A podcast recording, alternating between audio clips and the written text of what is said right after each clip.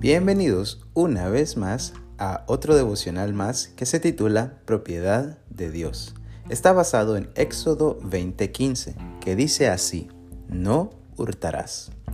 El día de ayer abordábamos cuán equivocados estamos cuando pensamos que el cuerpo en el que ahora habitamos nos pertenece, ya que según el fundamento bíblico, su único dueño es aquel que lo creó, es decir, Dios mismo.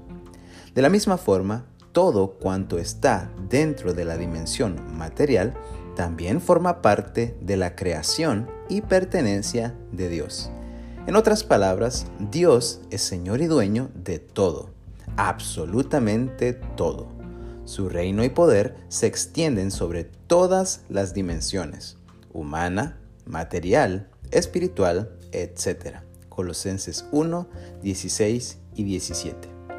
Si todo le pertenece a Dios, cabe entonces preguntarnos, ¿qué rol tenemos nosotros en cuanto al mundo material que nos rodea?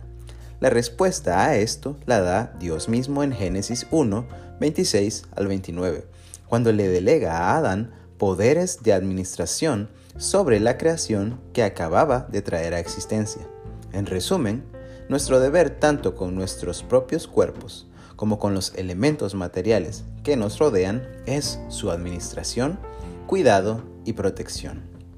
Habiendo aclarado esos dos principios anteriores, podemos comprender más claramente el significado del mandamiento a no hurtar, ya que ese acto implicaba, número uno, hacer daño al prójimo, quitándole aquello que estaba encargado de cuidar o administrar.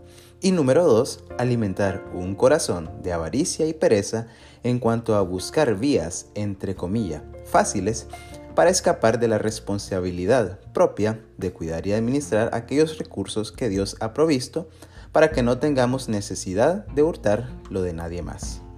Que Dios te bendiga. Una vez más, te recuerdo que si esta serie de devocionales te está siendo útil, te invito a que la puedas compartir con familiares y redes sociales.